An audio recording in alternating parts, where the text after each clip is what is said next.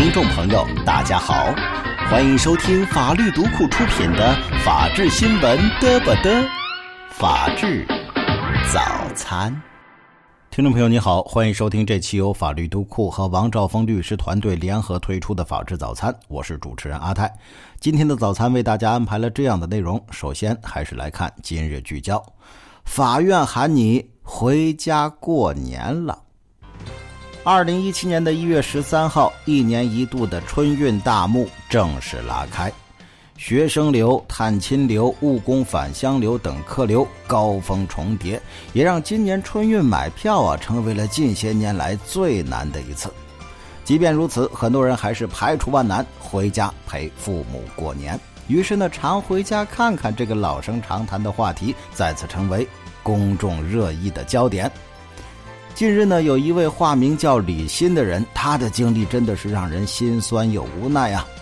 李鑫呢，在异地的一家外企工作，由于公司里有很多的规定，都有着自己国家的特色，又有很严格的请假制度，他呢已经两年多没能回家看望父母了。为了能回家看一眼父母，他不惜主动要求父母啊，把自己告上法庭，成为被告。最终呢，他是拿着法院的判决。才请了假回了家，看了自己的爹妈。二零一二年十二月二十八号，十一届全国人大常委会第三十次会议通过了修改后的《老年人权益保障法》，将常回家看看列入法律条文之中。但是呢，由于并没有细化法律责任，也没有附加什么具体的实施细则，这一规定一直面临落地难的尴尬。北京师范大学中国社会管理研究院社会学院研究员谢琼在接受记者采访的时候指出，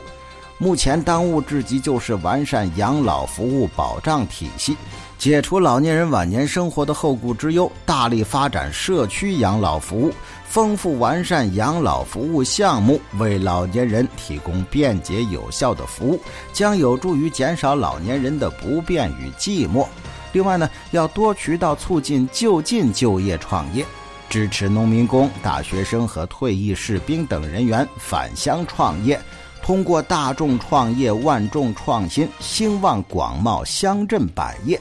促就业、增收入。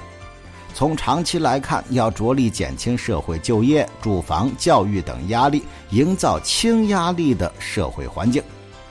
南京师范大学法学院教授、博士生导师陈爱武说：“啊，对于常回家看看这个问题，还是要跳出去看问题。首先，国家方面应该有更多投入，尤其是农村留守老人，他们的需求主要是在物质上的。其次，在精神赡养方面，还要注重做好对中国传统文化的宣扬。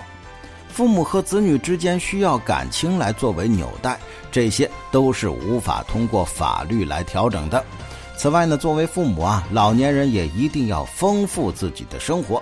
如果父母上了岁数之后就把自己活成一座孤岛，那就势必只能寄希望于子女来进行慰藉了。因此，国家也应该提供更多的精神产品和服务，让老年人有丰富的精神生活。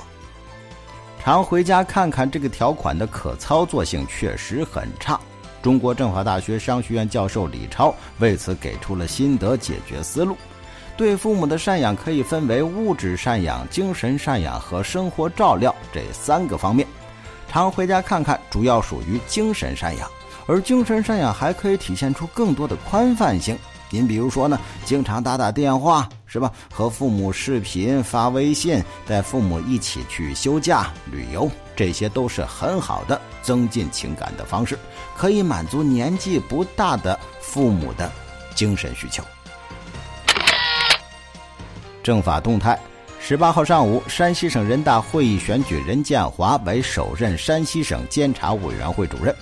任建华曾任中央纪委信访室主任、中央纪委驻国家发改委纪检组组长、国家发改委党组成员，现任山西省委常委、省纪委书记。